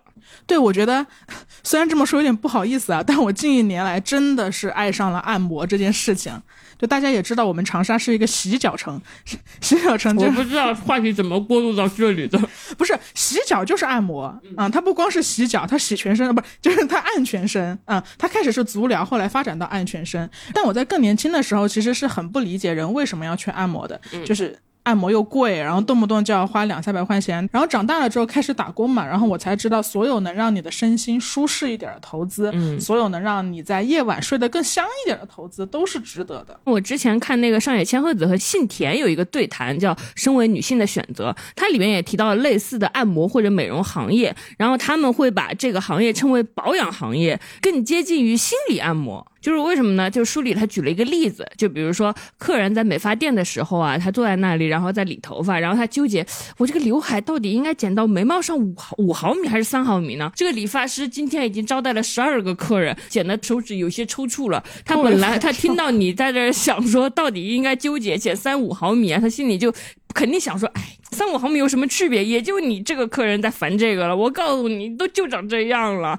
但是呢，既然他为你服务，他一定会耐心的笑着对你说：“不，客人，我觉得你还是更适合剪三毫米这个。”他们就用这个例例子来举说，其实我们就是享受这种美发或者呃按摩、美美容或者按摩按摩的服务，可能不只是享受这个剪头发或者被人按摩疏通经络本身，而是享受别人的耐心。就是世界上有还还有谁会这么耐心跟你说话？是你的领导吗？除了赚你钱的美发师还有谁？然后他们就会觉得说，哦，这这个行业是我们在消费金钱来购买关心，它是一个心理按摩的行业。就是你自己想，我们在这种相喷喷的按摩店的时候，然后呢，你躺在舒服的躺在那里，有个人的手在你背上游走，问你轻了还是重了？这个香味你喜欢吗？啊啊，最近工作是不是很累呀、我发现你这里有些结节了，要注意哦。就是你真的就是很容易被打动，你就是被一个人关怀到了。作为一个疲惫的都市人，你你就是得到了抚慰。嗯，不管花钱花钱买一些花钱买的抚慰也是抚慰。嗯，对对，而且你刚刚说这个，我就想到我之前看的明世出的那本书嘛，嗯，叫做《人为什么会生病：精神如何影响身体》。它里面其实有一个核心的观点，就是身体的症状，就是精神和身体是一体的，或者是精神和身体之间是有某种勾连的。那身体的症状其实通常是在传递某种信息，因为我们在其实你想象一下，我们在婴儿的时候，婴儿你不会说话嘛，那我们其实就是通过身体的症状来跟外界实现沟通的。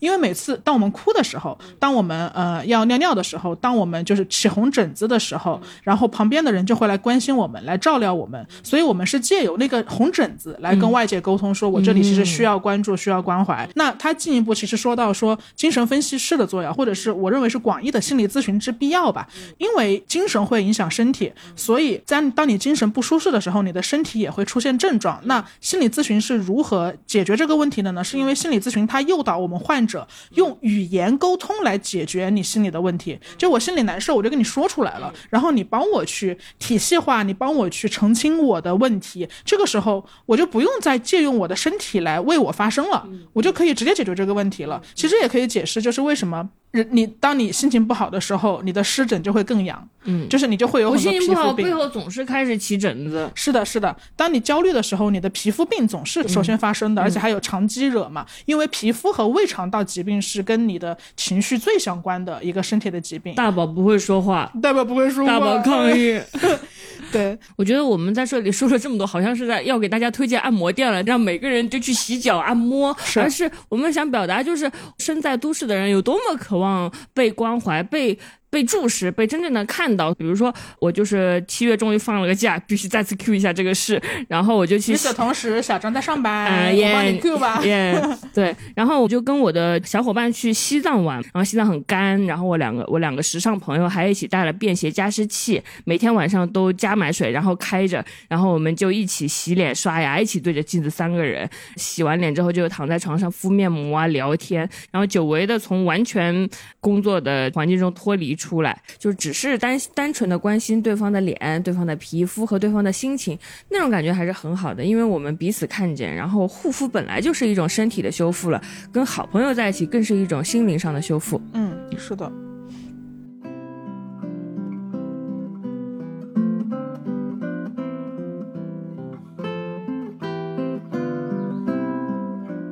然后这期我们主要聊了聊社交困扰的问题。我跟大家说实话吧，就是录到一半，我们俩差点就没录下去，因为我们俩就特别迷茫，觉得对很多社交问题根本没有答案。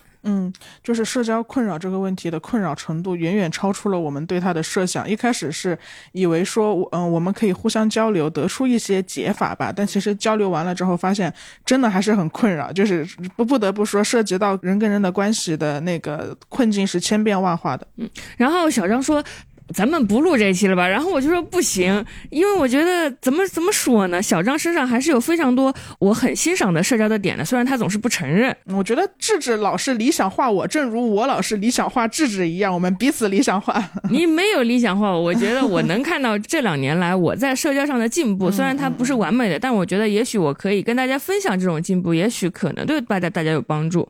嗯，因为比如说小张说我是一个不怕尴尬或者不怕拒绝的人，所以觉得我很厉害，但我不是一开始就是这样的人。就如果你是前段时间早期的听众，你可以听到二零二二年的跨年播客，那时候我还我还在就是跨年的 not to do list 里边说，希望新的一年我成为一个不要再害怕对别人说不的人。然后再追溯到比如说我的中学时代，我就是一个有求必应，女生让我说哎这是陪我上厕所，我就会陪她上上厕所，所以课间我可能十分钟要陪五个女生上。厕所，时间管理大师，时间管理大师。然后大学的时候，我就希望啊，我希望对所有的朋友都一碗水端平，然后所有人都一团和气，没有那种亲疏之别。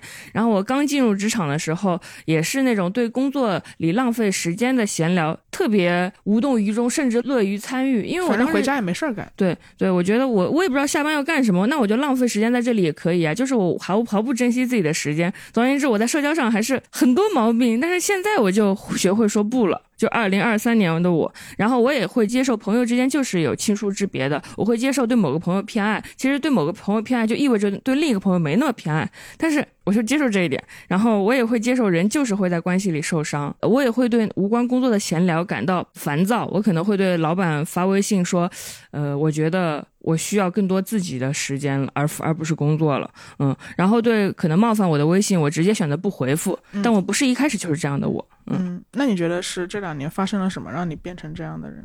我我仔细思考了，我觉得不得不承认，时代是一个因素。我觉得疫情那那两年还是改变我很多东西的，它就让我的很多欲欲望都消失了。就当你很多东西已经不想得到，很多东西你已经不在乎的时候，嗯，你的很多社交困扰也会因此消失。我觉得可能就像我们之前聊过，说到底怎么对大领导或者别人说话呢？可能那那个原则叫无欲则刚，就是你没有欲望，所以你。困扰消失，但其实我不知道这是不是一件好事，因为无欲则刚听起来是一个嗯很心理健康的行为，但其实我们都还是希望说自己没那么健康，有一些不正当的、热切的、呃不切实际的幻想和欲望，嗯，那种感觉。就是那种感觉会让你觉得啊，我还有好多欲望，我还好年轻，我还有好多希望，我还有好多生命力，可能无欲则刚会欠缺一点那种东西。嗯，所以我也不知道是不是健康的，就是，然后我们前几天也跟一个朋友吃饭，那个朋友聊到说，领导单独找他谈话了，说，哎，这个小叉呀，我发现你最近工作不怎么认真，我觉得你应该更上进一点，对自己有更多的要求。然后，但朋友心里就有点不屑一顾，他觉得领导在的那个时代是一个努力可能就有回报的时代，所以领导当然信奉努力那一套。但是他觉得可能现在情况不一样了，所以他不是特别想努力。我觉得他说的话有点启发到我，就是可能。我为什么我的社交好像心态有些转变？因为当你不想努力了，于是那些幻想着，比如说我可以得到某个机会，我可以结交某个人的那种饭局，你也可以不用参加了。你觉得回家打塞尔达给你带来的心灵舒适度更高？有的时候我们发现我们的社交模式改变了，嗯，有可能只是因为时代改变了。虽然这个我原因比较悲观。但是我也想出了一个很乐观的原因，就是还有一个原因，可能是因为我快三十岁了，那么又蹭上了，又蹭又蹭上了，三十岁快三十岁，三十岁也要蹭，快你可以快三十岁，真的真的，就是我跟二十岁的我还是很不一样的，因为我就是快三十岁的时候，我就更加明白自己是谁。这很重要。我可能已经尝试过了一些生活，然后发现，呃，那个生活无法忍受。我可能交了一些朋友，然后发现，哦，我不适合跟这类人交朋友。啊，我可能发，我可能做了一些工作，失败了一些工作，然后我才知道说，呃，我擅长什么，或者我不擅长什么。嗯，这里可就可以理解成，因为你快三十岁了，所以你其实已经在各方面都积累了好几年的这个经验，所以你就是就是能够从你过往的自己的经验中来观察到我在做哪些事儿的时候不快乐，然后你就排除掉那些不快乐，是这个意思吗？嗯，是，就是我可以好像更能清晰的知道我是谁了，而知道我是谁特别有利于帮我做判断。就比如说，其实我之前在微博提问，我我也会举我自己的例子，因为我想引出大家的社交问题嘛，我就问大家说，哎呀，我就是跟我自己特别欣赏和崇拜的人说话的时候，我总是很紧张，想表现的自己很聪明、很有趣，然后我因为我表现不出来，我就我就不说话了，我就不回复了。就是我，我其实我之前确实会为这个感到困扰，但我现在其实没有那么困扰。为什么呢？因为我知道我是谁了，所以我不会再对自己有盲目的期待和盲目的失望了。就比如说，呃，我从前可能很希望表现的自己很聪明、很洞察呀，然后如果没表现出来，我就会在夜里辗转反侧呀，说恨铁不成钢，智者你怎么没有表现的更好呢？现在我就全悟上了，我辗转反侧啥呀？也许我就是接受我没有那么，比如说敏锐、聪明或者洞察。查本质，那那我也许不在人家面前装装成很聪明的样子，就是一个不耽误人家时间的行为，就是我不用再假装成别人，但我也不用因为不能假装成别人而而责怪自己吧。嗯，因为做你自己，大家就会挺喜欢的吧？对，做就做反正就是，我不知道做自己会不会让人喜欢，但是假装一个自己不是的品质，最终会被人识破。是是是，因为其实说实话，大家在在所谓的社交场合也不缺那些喜欢用力熬自己聪明，然后熬自己洞察的。其实反而一个坦坦荡荡，就是就是我就是小智，呃，对，就是小智。其实小智真的是稀缺的，我觉得，我觉得你的形象，嗯，所以我觉得就是就是我们只能给别人承诺，我们已经。有的东西，我们不能承诺一个我们没有的东西，我们也不能装出一个我们没有的东西，就很典型的那个场景嘛，就是在那个呃什么任何类型有提问这个环节的交流会上，然后面对一个大咖，总是会有一个人他站起来先就他明明要先自我介绍一番，我是来自叉叉叉叉叉叉叉名校，对对对，然后如果他要提一个纪录片的问题，他就要从就是打从史上盘古开天地第一部纪录片开始，然后他会前面铺垫二十分钟去显示自己的渊博，最后才能引出一个微不足道的问题。他的提问不是真的对某个答案好奇，是想展示他自己。对对对，就这样。其实我们都曾坐在台下被这种问题浪费过时间，所以我们也不用，就是当当你自己需要表达的时候，我们也可以放松一点。其实你也知道，大家没有人在意你，我们并不彼此在意，所以就不用去承诺给对方一个我们没有的东西。嗯，是的，是的。反正反正，当你明明确自己是谁的时候，真的就会能帮你做很多判断吧。比如说，我我从前就是一个人家给我什么机会，我都可能会接住，因为我特别怕自己，哎，就是这个机会也不敢弄丢了。也许这个机会好呢。你也会这样吗？嗯，我也会这样。好开心哦。嗯，对，现在我就。现在我就知道有一些东西我接不住，接不住的东西我就不接，我量力而行，嗯，然后我也不会随波逐流了。比如说，我也不会再，比如人家说，哎，裸辞好，裸辞好，人生必须要裸辞一次才完整，然后我就裸辞。我也不会在人家说，哎，现在经济形势真的不好，你千万不能辞职啊，那我就忍着痛，坚决不辞职。就我有自己的判断了，我知道自己是谁，我知道自己是适合自由职业还是不适合自由职业。我就是，也许从前我觉得我是一个愿意用一切换自由的人，但我可能又发现，我怕自由怕的要命，只有被人管着我。才感到安全，就这些都是有可能的，就是没有什么可耻的，但是人必须诚实的面对自己，对。我觉得千万不要听一些不知道说给是谁说的道理，然后你就把那些道理全盘的接住。首先，那些道理彼此之间可能是互斥的嘛，对他们，他他们他们讲的都可能就是同一件事，但是观点截然相反。你只是今天刷到了道理 A，明天刷到了跟他不一样的道理 B，但你只有一个人生，你如果一会儿顺着 A 走，一会儿顺着 B 走，那你怎么办呢？而且他们并不是对你说的，就咱们就是说的说的玄学一点，你去算个命，你还得提供八字呢，你还得提供出生年月日和那个地点呢。所以其实包括其实。闲着时间，我们也只是分享我们自己在这个阶段的感受嘛。我们我们给的建议，你也不用全听，因为也许并不适配当下的你。嗯，就所以还是找准自己吧。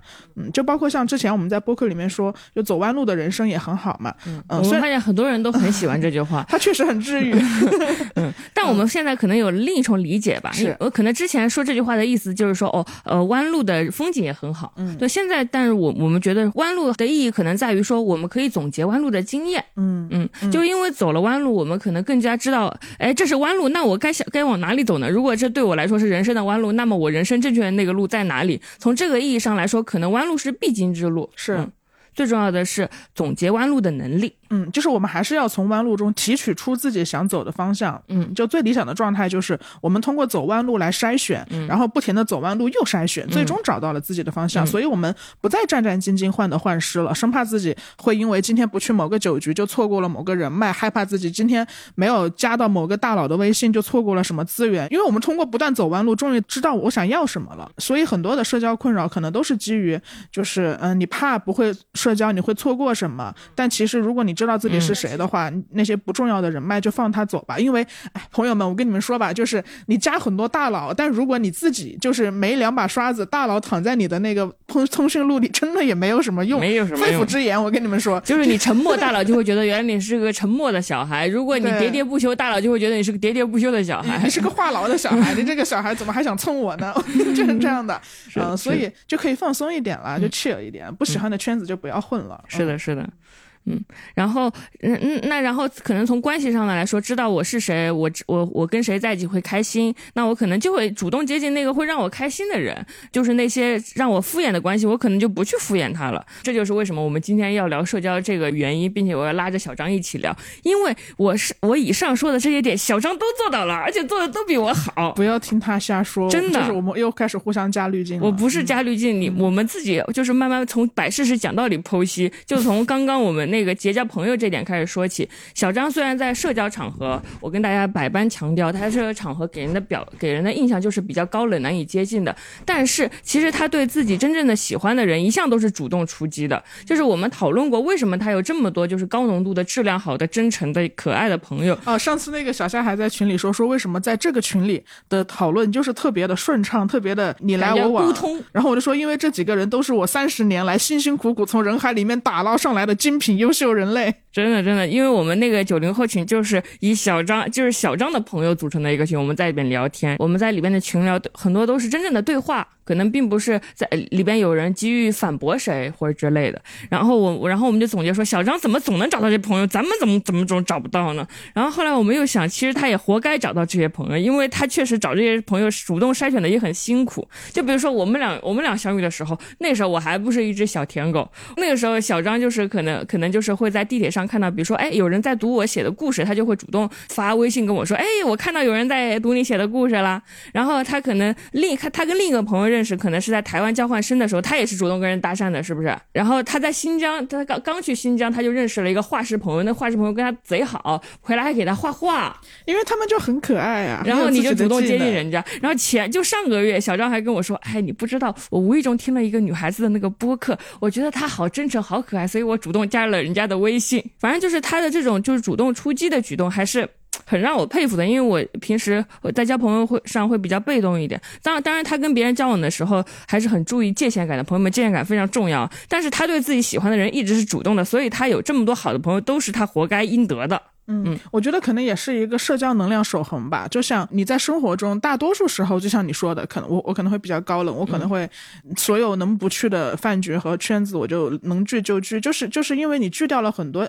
没有必要的。然后你攒下的那些经历，在下一次遇到我喜欢的人的时候，我就把那些经历一下子我就全全发给人家，哎人家还觉得说这可是个高冷小张，他可是对高冷小张对我热情，然后别人可能就会比一个热情的人对他热情，可能更让人印象深刻吧。对对，因为我已经在发功了，都是我平时攒下来的能量来刀刃上。对，然后其实我就是就是我跟大家讲的是，我观察到小张发现他不只是在交朋友这件这一件事上主动，其实你在职场上的选择。我你你也一直保持着主动的姿态，比如说我是看着你进入一一个职场，然后你想辞职，然后你换了一份工作，然后你可能又辞职，然后最终选择自由职业。我是看着你经历这个选择的，而且你在选择和选择之间都不是盲目的，你不是说哎今天天气不好我不去上班了这种理由，就是因为你你的确是对不同性质的。的工作产生很多好奇，你也会对自己到底适应什么产生好奇。比如说，我到底适不适合做特稿记者，还是适合做小说家，还是适合做写八卦的人？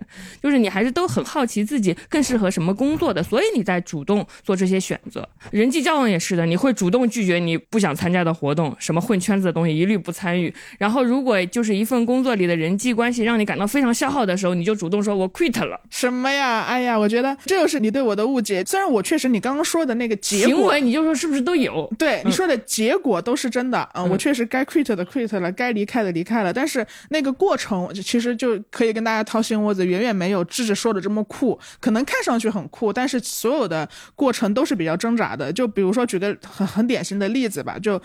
呃，也会有别人来邀请我去参加一些活动嘛。然后我当时确实深思熟虑了之后，我就说不去。嗯，我说不行，我就说那个什么，就看起来很高冷，但其实我真的在背后纠结了很久，我怕死了，嗯我怕死了，我很担心。我我我一方面是担心我这样会不会得罪人，就是人家会不会觉得我太高冷。然后我就去问了三个，就所谓的圈内的朋友吧，也不算圈内，只是说我我觉得关系比较好的、了解情况的人嘛。我就问他说这个活动值不值得去？我这样会不会得罪人啊？但其实除了怕得罪。人之外，还有一个很重要的原因，就是我自己也担心我自己这样是不够好的。我担心我自己这样是太封闭的。我担心我总是躲在自己的舒适圈里。也许真的你参加了那个活动不会有消耗呢？也许你就会很开心呢？就我想说的是，我在做出所有人际交往的拒绝这个行动的时候，心里并不是非常有自信、非常爽的。我也常常是就是带着纠结、很害怕，然后晚上辗转反侧，怕的要死，长疹子。然后我就我就想象，我就觉得，哎。小张算什么东西？我邀请他，他还不来。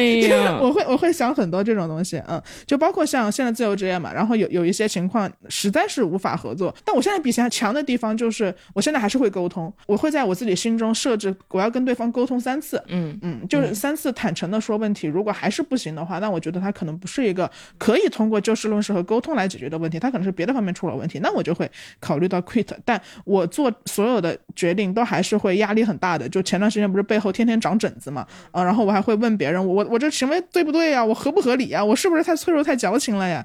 嗯，但我我但我在问这个问题的时候，我也很担心，因为我我我我我怕我问这个问题本身就是在消耗朋友的情绪，所以到后来就是。哎，我觉得总总的来说就是，嗯，经历了很多挣扎的时刻吧，然后最后呈现在别人面前，就是大家会觉得小张很酷，小张想拒绝就拒绝，其实背后是非常多的那个湿疹，非常多的担忧，所以我才会觉得你更加了不起啊，因为你不是不痛苦，你是痛苦，你还选择。那比如说，你会因为你痛苦，或者说你就辗辗转反侧纠结，你就觉得说，哎呀，如果再给我一次机会，我我我不会拒绝别人，或者说我还是会参加那些聚会和邀约，你还你会做出这样的选择吗？那我还觉得还是不会，因为就怎么说，这个可也也许可以跟大家分享。你一开始觉得不对劲的，你后来如果硬着头皮参加，你你会真的很难受。所以一般拒绝了，就是会觉得很很释怀。嗯，都都是对的，对啊，都是对的。哎，那那你的决决定，你会发现你自己没错。所以你现在你不是为了拒绝别人，你不是不想拒绝别人，你只是为了拒绝别人的后果感到有些痛苦，会长疹子，会压力，你很害怕拒绝别人会发生什么事儿。比如说自己会不会做出了正确的判断，或者别人会不会在背后说小话。但是即使这样，即使你要忍受这些痛苦，你也会拒绝，对不对？你也会就是主动做出你你想要的那个选择。话是这么说，话是这么说，这就是我们佩服你的原因。因为我觉得忍痛、忍着痛苦掌握人生主动权的人就是很了不起的人。因为那些痛苦就是正常的。就是为什么你会感到痛苦？因为我们大家都是人是社会性动物，我们都很希望在社会里得到一个评价，说你是一个很 nice 的人，是一个很好的人。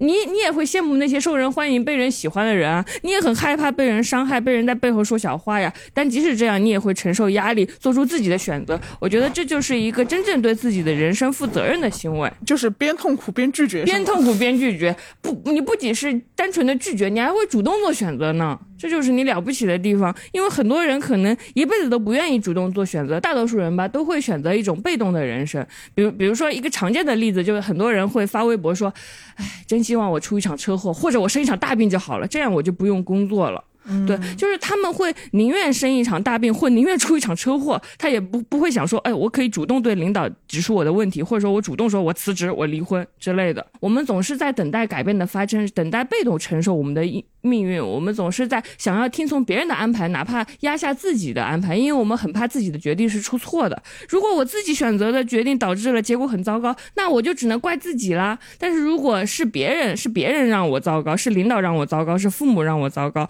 那我搞砸了，也许还可以怪别人。也许很多人是抱着那种不敢对自己负责任的人生在过日子，但是你愿意冒着就是做出错误选择的风险，就是没锅可甩。没锅可甩，你只能自己，你就你因为因为没锅可甩，你可能紧张的背后长疹子，因为你也很害怕自己做出错误决定，但你还是为自己勇敢的选了。所以我觉得，为什么你会，我我经常觉得说，呃，很多人的自我就是好像总是比较模糊一点，但是比如说让你回答出你你是一个什么样的人的时候，你你会比他们能能给出一个更清晰的答案的原因，就是你真的长出了自我。嗯，自我这个词很玄妙，很多人都会说，你别让我做自己，我我，你知道做自己要有多难吗？你知道知道自己是谁有多难吗？知道自己要干什么有多难吗？我觉得这些都是艰难的。然后我看着你就知道那些有多艰难了，因为你可能就是要成百上千次的长疹子做决定，然后才有可能长出一个自己。自己哪里可能是一出生快快乐乐就长出来的？好痒啊，长疹子真的好痒啊！真的真的，但是你你就是成为了一个，我觉得。很很很出色的人，哎哎哎。呃，这个话题可能说到最后，我们总结下来，所有关于社交的问题，呃，也许都是关于我们自己的问题。那从这个角度上来说，我也觉得自我修复当然是很重要的。嗯，因为生命中就是会存在着生死、离别、病痛这些让人伤心不已的大事，然后也存在着误会、背叛、社交中的谎言这些虽然没有那么大，但是足够让你烦上很长一阵子的小事。那我们是可以去折中的承认一些客观的伤害，但我们也总是应该保有自我修复的愿望和能力。我们不能总是想得通所有的问题，但我们一定能做点什么来自我修复，来保证自己在想出解法、发出行动之前是更加完整的我。你想要什么样的社交关系？你想你你想要建立怎么样的边界？你要怎么样变成更有力量的自己？所以我觉得自我修复它并不是一个停滞的东西，它不是一个就特别小清新的我就躺下了。修复是为了以更好的姿态去抵达你想要的战场。嗯。